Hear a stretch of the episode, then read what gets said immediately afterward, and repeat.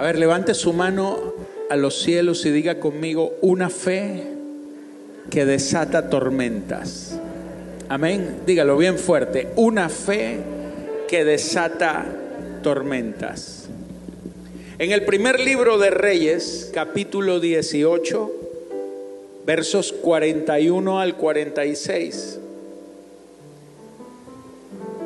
Dice la palabra de Dios, entonces Elías dijo a Acab, sube, come y bebe, porque una lluvia grande se oye. Acab subió a comer y a beber, y Elías subió a la cumbre del Carmelo, y postrándose en tierra, puso su rostro entre las rodillas, y dijo a su criado, sube ahora y mira hacia el mar. Y él subió y miró y dijo, no hay nada.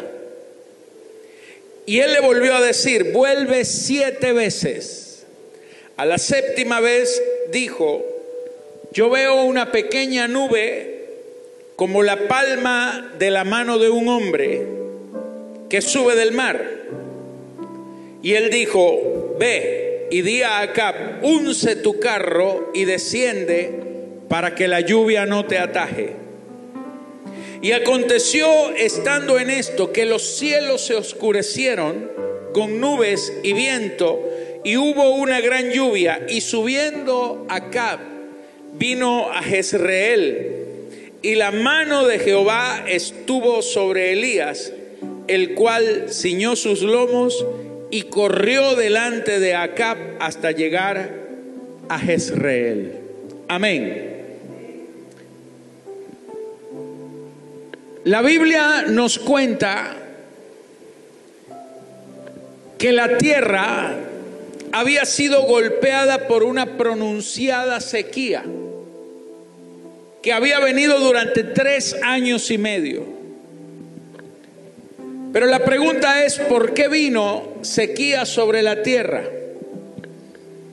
La Biblia dice que el rey de la nación de Israel era un hombre llamado Acab, hijo de Omri. Omri fue un hombre malo. Fue un hombre que se apartó de Dios, el padre de Acab. Y cuando Omri muere, su hijo Acab le sucede en el trono. Pero la Biblia dice que las maldades de Omri fueron cosa ligera ante Acab. Es decir, Acab fue peor que su padre y había idolatría, había maldad, le dio la espalda a Dios y a causa de esto, la Biblia dice que Dios decidió castigar la tierra por las maldades de Acab. Acab no contento con esto, tomó por mujer a la hija de un rey de una nación enemiga. Y esta mujer se llamaba Jezabel. Era una mujer manipuladora y extremadamente idólatra, impía. Ella comenzó a perseguir a los profetas de Dios y empezó a matarlos.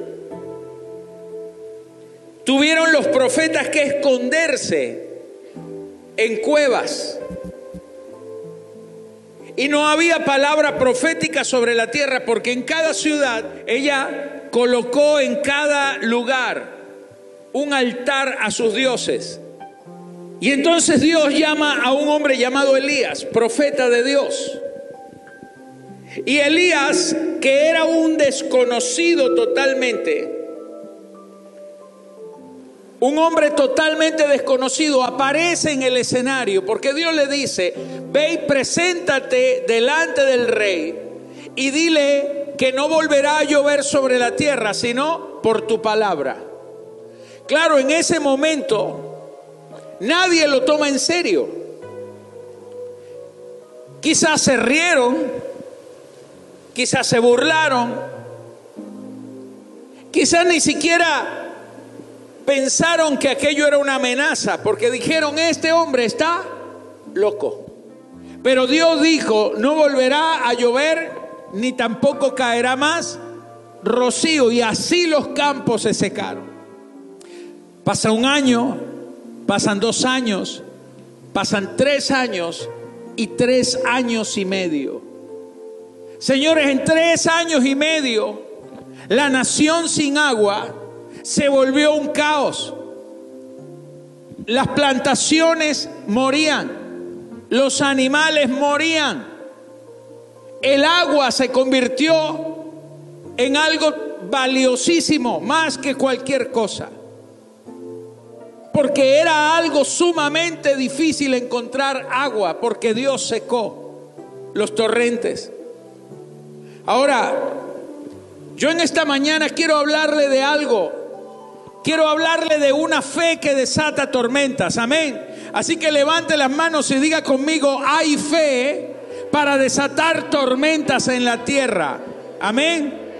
Ahora, en el primer libro de Reyes, capítulo 17, verso 1, dice entonces Elías Tisbita, que era de los moradores de Galaad, dijo al rey Acab, Vive Jehová Dios de Israel en cuya presencia estoy, que no habrá lluvia ni rocío en estos años, sino por mi palabra. Pero yo lo primero que quiero decirle en esta hora, mi amado, es que cuando usted desata fe, vamos, diga conmigo, la fe me coloca en posiciones de autoridad espiritual. Amén. Diga eso conmigo, la fe me coloca en posiciones de autoridad divina. Una vez más, la fe me coloca en posiciones de autoridad divina. Amén, amén y amén.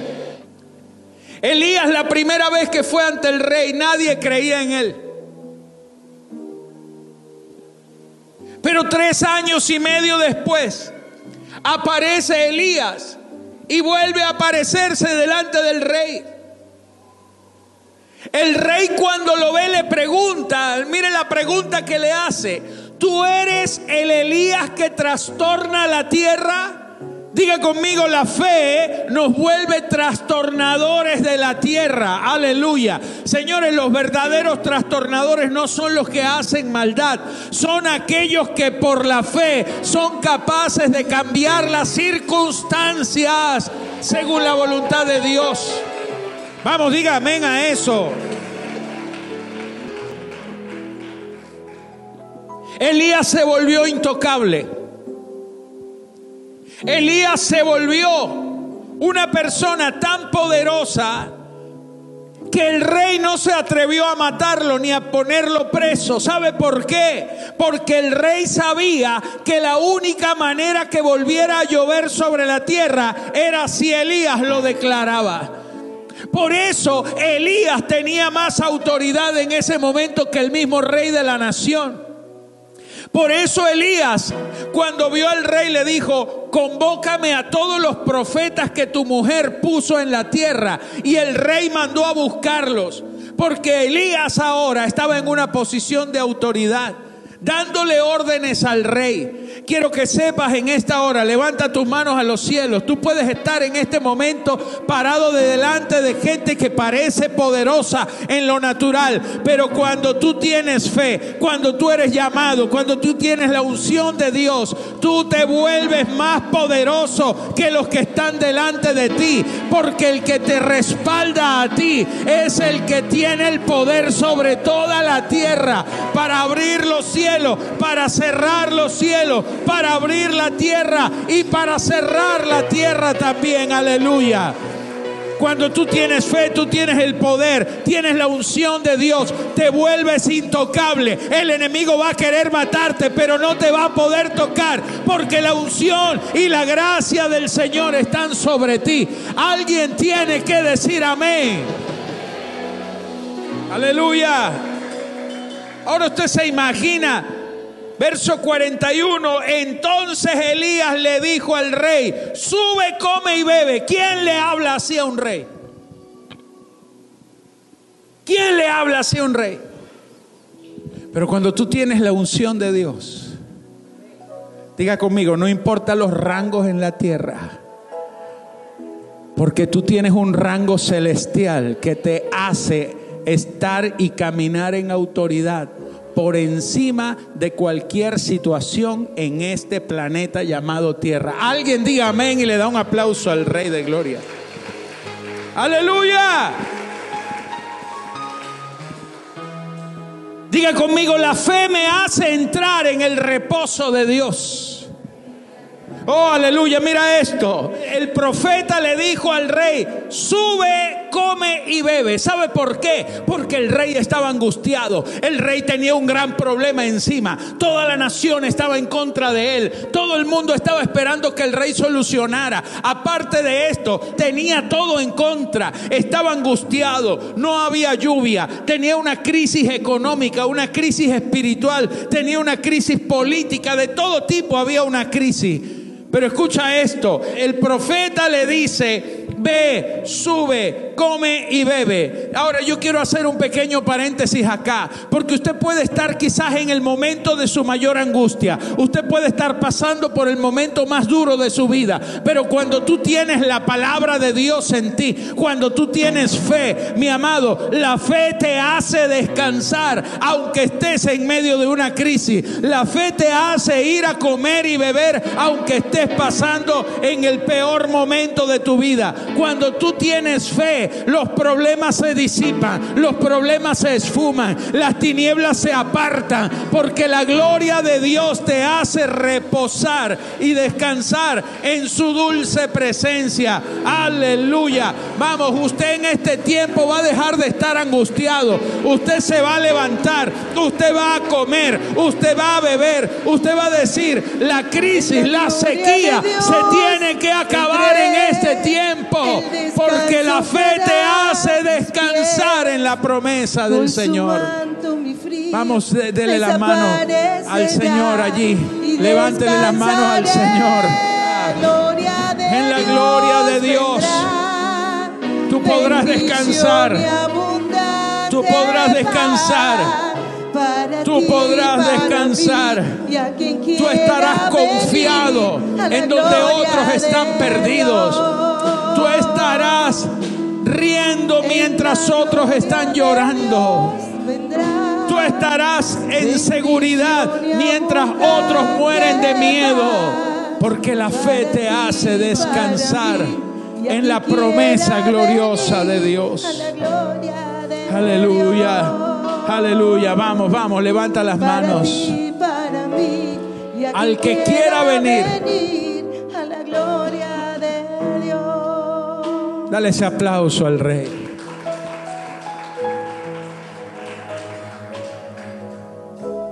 La fe cambia tu circunstancia. La fe habilita, diga conmigo, la fe habilita mis sentidos espirituales para percibir lo que Dios está haciendo. Señores, la gente muere de miedo porque no saben que detrás de todo lo que se ve hay un mover de Dios que no se ve. Usted puede ver una crisis cuando ya Dios tiene la salida. Usted puede ver la enfermedad y la muerte cuando ya Dios tiene la sanidad. Usted puede ver la necesidad del hambre, la escasez, cuando ya Dios tiene la abundancia lista y preparada para ti. Usted tiene unos sentidos naturales. Y usted responde ante esos sentidos naturales. Porque esos sentidos naturales te hacen entender el mundo natural. Pero la fe habilita otros sentidos que usted tiene y que no se da cuenta porque sin fe esos sentidos están dormidos. Usted tiene sentidos, así como su, así como su cuerpo tiene cinco sentidos, su, su espíritu también tiene sentidos espirituales. Por eso, Elías, cuando estaba allí en la cima de la montaña, y le dijo al rey, sube, come y bebe, porque una lluvia grande se oye. Amados, no había ni una nube. El sol estaba radiante, no había brisa, no había absolutamente nada. En el mundo natural no se veían indicios de lluvia. Usted ve que hay indicios de lluvia ahí afuera. No, Señor. Pero el profeta tenía habilitados los sentidos espirituales y él podía oír la lluvia. Yo no sé, pero quizás en el mundo natural usted no está viendo la salida, pero yo oigo que un milagro viene. Yo oigo una tormenta de bendiciones que viene sobre ti. Yo puedo escuchar, aleluya, puedo escuchar en este momento tu necesidad, la puedo ver oh, resuelta porque oigo el milagro que viene. Vamos, levanta las manos, aleluya. Se oye una grande lluvia, pero había un sol radiante. Él le dijo a su criado, sube, sube ahora y mira. Aleluya. Yo puedo ver las nubes que nadie ve. Yo puedo oír las tormentas que nadie oye. Usted puede ver el milagro que nadie va a ver con sus ojos naturales. Usted puede ver prosperidad donde otros ven miseria. Usted puede ver abundancia donde otros ven sequía. Usted puede escuchar la voz de Dios aun cuando el enemigo te está amedrentando en tus pensamientos. Porque la fe te habilita por dentro. Nunca es tarde para volver a empezar. Y si lo intentaste y fallaste, el Señor te dice, vuelve a levantar el profeta dijo, yo oigo una gran tormenta que viene. Y le dijo a su criado, ve y sube. ¿Qué ves? Y le dijo, no veo nada. ¿Y sabe qué le dijo? Vuelve siete veces más. Y a la séptima vez el criado le dijo, veo una pequeña nube. Mira, ya el profeta había visto la nube, había visto la tormenta, había escuchado el chaparrón. Pero el criado no había visto nada. Pero que no hayas visto nada todavía no significa que la tormenta de bendiciones no viene. Y el Señor te dice, vuelve, sube siete veces más hasta que veas el milagro, porque lo vas a ver sobre tu vida. Vamos, alguien tiene que decir amén y aplaudir al rey.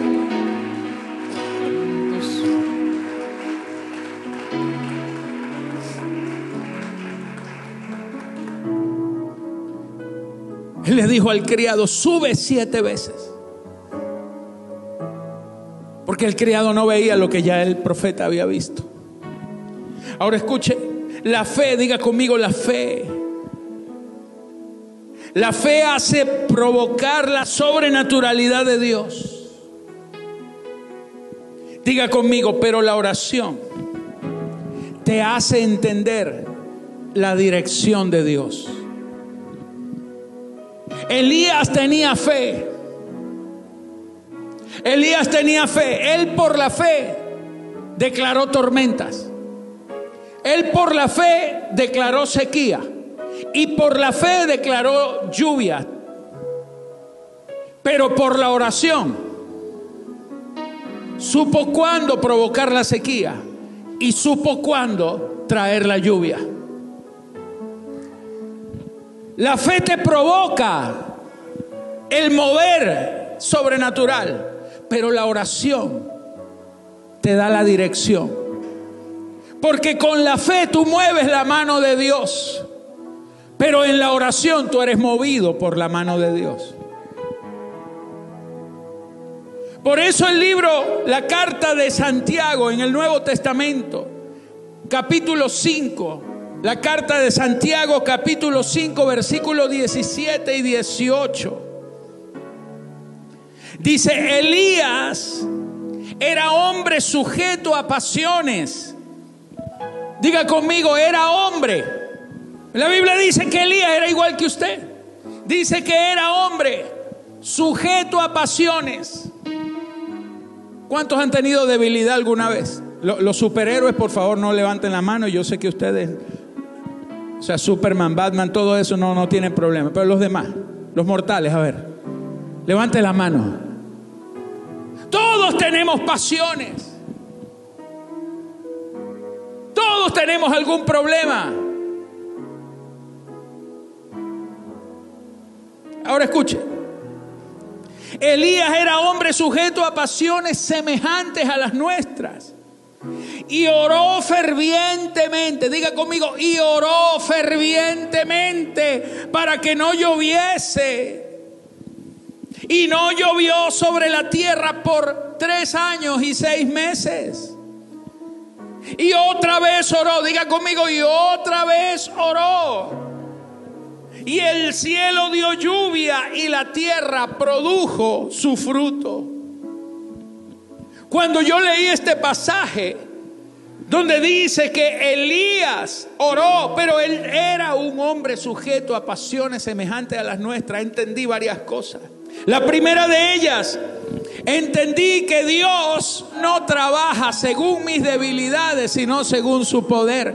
Usted es tan débil que usted no puede producir nada si Dios no lo permite. Por eso Dios no actúa por nuestras debilidades que son muchas. Él actúa por su poder que es infinito.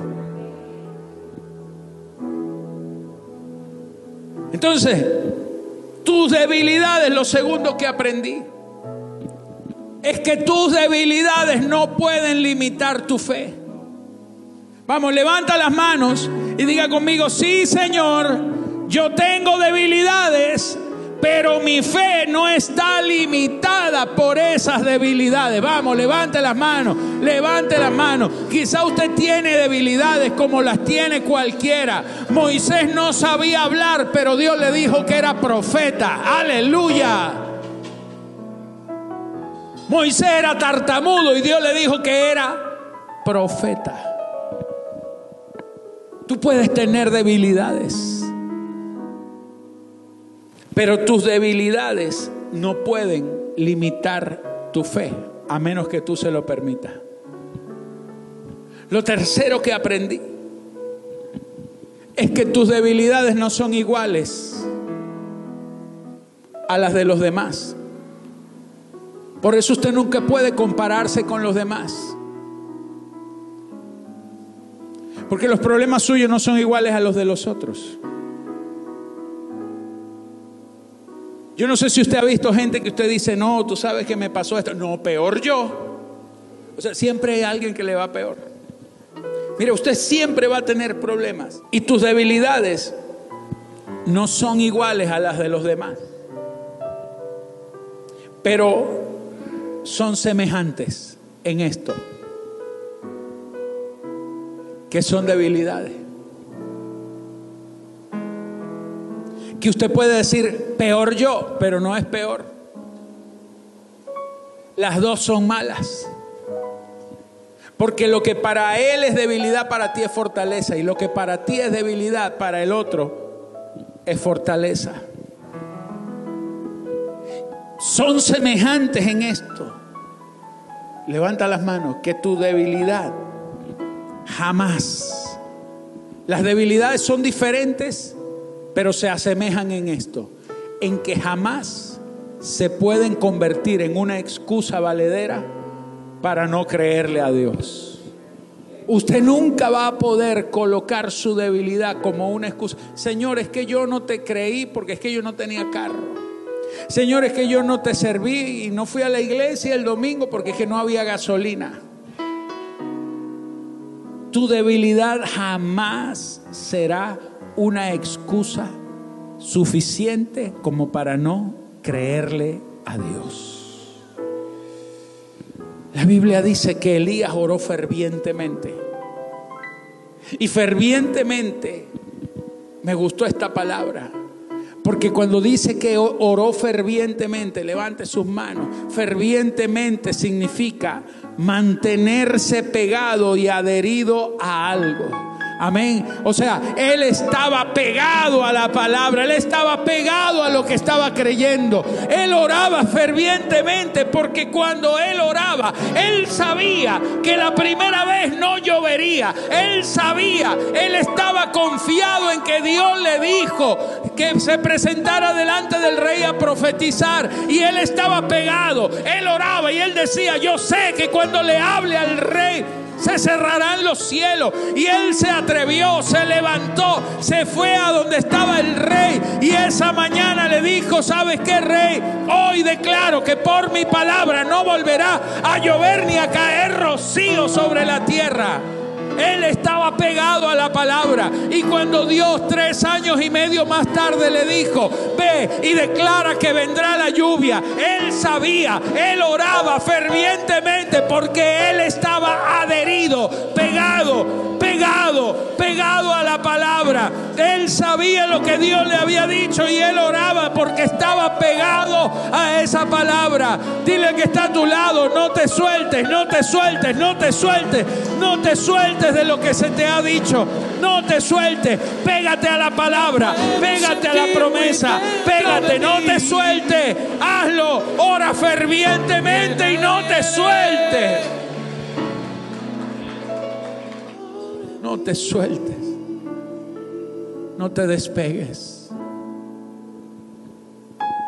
porque verás la lluvia escucharás la tormenta venir a ti, aleluya.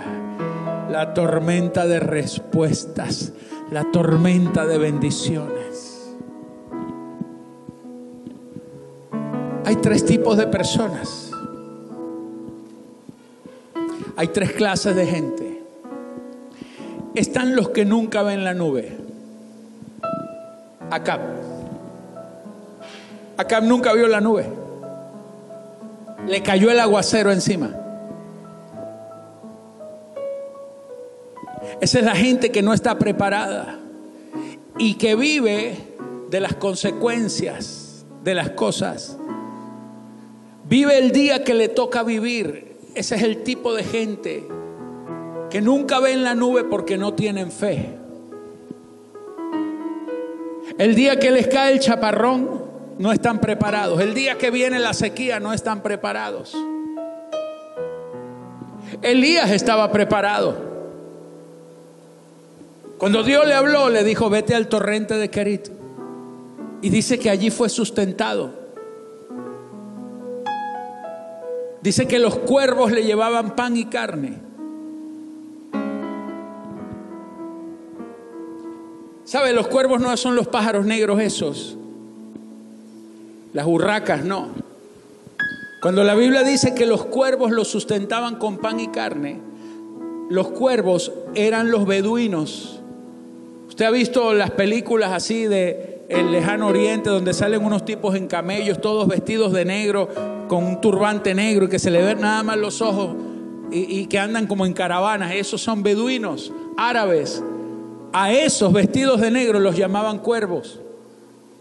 La Biblia dice que cuando Elías estaba en el torrente de Kerit, mientras en la tierra había hambre, los cuervos, los beduinos venían y pasaban por allí y cuando lo veían le daban pan y le daban carne, le daban sustento, le daban comida. Levanta tus manos porque mi amado, los, los que ven la nube, los que ven la gloria, los que tienen fe, Dios va a buscarse a un gente que no está en tu círculo, a un gente con la que tú nunca te has relacionado y van a traer canales de bendición para tu vida. Gente que no está en tu agenda, gente que no está en tu círculo de amistades, gente que nunca has visto. Van a venir a ti con pan, con comida, con carne, van a venir con provisión, porque tú eres provocador de tormentas, tu fe desata tormentas. Acá no. Acá nunca vio la nube. Acá nunca vio la nube.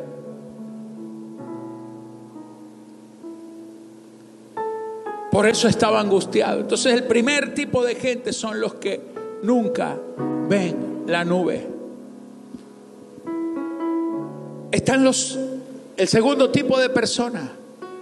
Son los que por su obediencia y persistencia al final logran ver la nube. Este es el criado. Sube y dime qué ves, porque yo oigo que viene una gran tormenta. Y el criado dijo, no veo nada. Sube otra vez. Segunda vez, no veo nada. Y le dijo, sube hasta siete veces.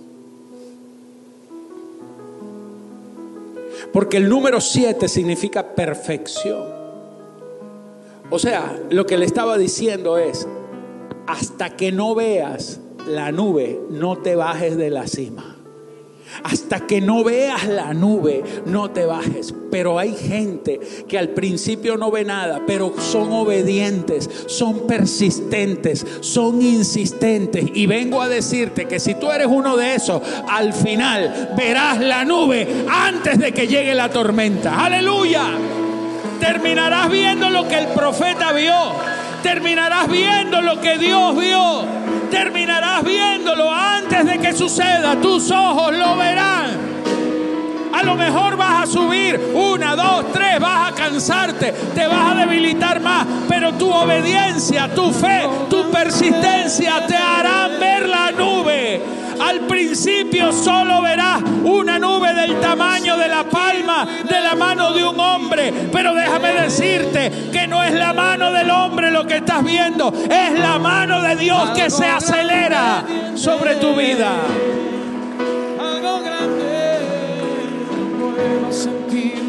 Aleluya. Entonces están los que nunca ven la nube están los que por su obediencia y persistencia logran ver la nube. Pero están los que ven y oyen las tormentas y provocan la nube antes de que éstas existan en lo natural. Usted es un provocador de tormenta. Hay una gran diferencia entre ver la nube y traer la nube. El criado vio la nube, Acab nunca la vio. Elías produjo la nube. Levanta tus manos a los cielos. Quizás tú estás esperando la nube que otro vio antes que tú.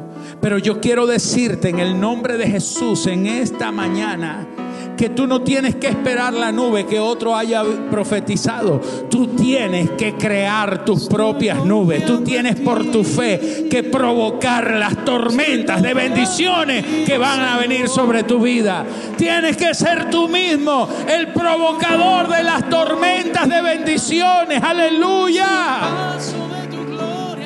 Usted tiene que provocar sus respuestas y no esperar a que se cumpla lo que alguien más le dijo. Acab solo vio la nube en lo natural. La Biblia dice que, verso 43, cuando el profeta le dijo a su criado, sube ahora y mira hacia el mar. Él subió y miró y dijo, no hay nada. Y él le volvió a decir, vuelve siete veces. Y a la séptima vez dijo, yo veo una pequeña nube como la palma de la mano de, un hombre que sube del mar. Y entonces el profeta le dijo, ve y dile al rey Acab, unce tu carro y desciende para que la lluvia no te ataje. Y aconteció estando en esto, diga conmigo, estando en esto que los cielos se oscurecieron con nubes y viento y hubo una gran lluvia. Y subiendo, Acab vino a Jezreel. Acab el rey se subió en el carro. Él no vio la nube, él le hizo caso a lo que dijo el profeta. Él agarró su carro y salió en su caballo su caballo tirando el carro, alando el carro y él iba y de repente se soltó el aguacero. La lluvia sorprendió a Acab en el camino. Acab solo vio la nube en lo natural. Acab vio la nube cuando ya cualquiera la podía ver. Elías vio la nube antes de que existiera. El criado vio la nube que ya Elías había visto. Pero escuche, Acab salió en el carro y la tormenta lo alcanzó y lo detuvo. Pero mira lo que dice la escritura.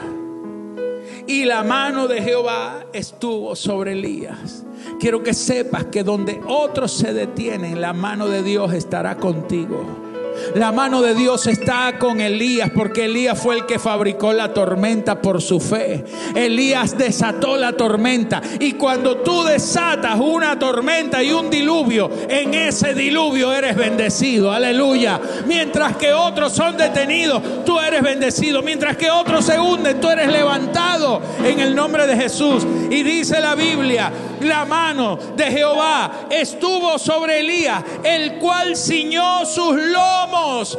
Diga conmigo, ciñó sus lomos. Él agarró sus vestidos, se los amarró en la cintura y dice que salió corriendo y corrió delante de Acab hasta llegar a Jezreel. Señores, hay reyes que van en caballo, hay reyes que van con ejército, hay reyes que van en sus carros, hay reyes que van con todo el recurso, pero aunque estén con el recurso natural, señores, la mano de Dios está contigo. Y cuando tú, la mano de Dios está contigo, aunque no tengas carro, aunque no tengas caballo, aunque andes a pie, llegarás primero, irás delante, porque la mano de Dios te acelera. La mano de Dios te acelera. Hay gente que salió primero que tú, pero tú llegarás antes.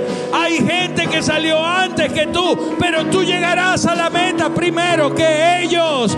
Hay gente que salió pensando que iban a ganar y tú saliste después. Hay gente con el recurso que se te adelantó. Hay gente que te lleva ventaja, te lleva ventaja en todo, pero la verdadera ventaja está sobre ti porque la mano del Señor te llevará hasta el final y verás la respuesta y verás la gloria de Dios.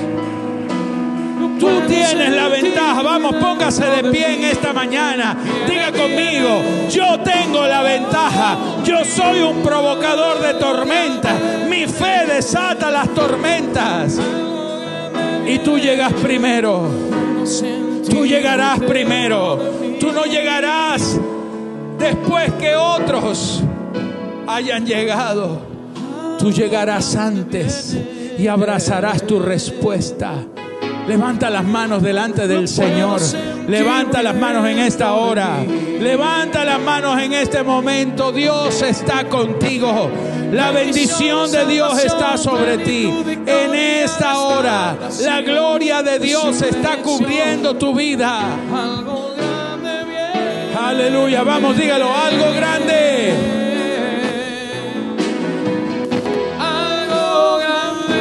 Profetízalo conmigo.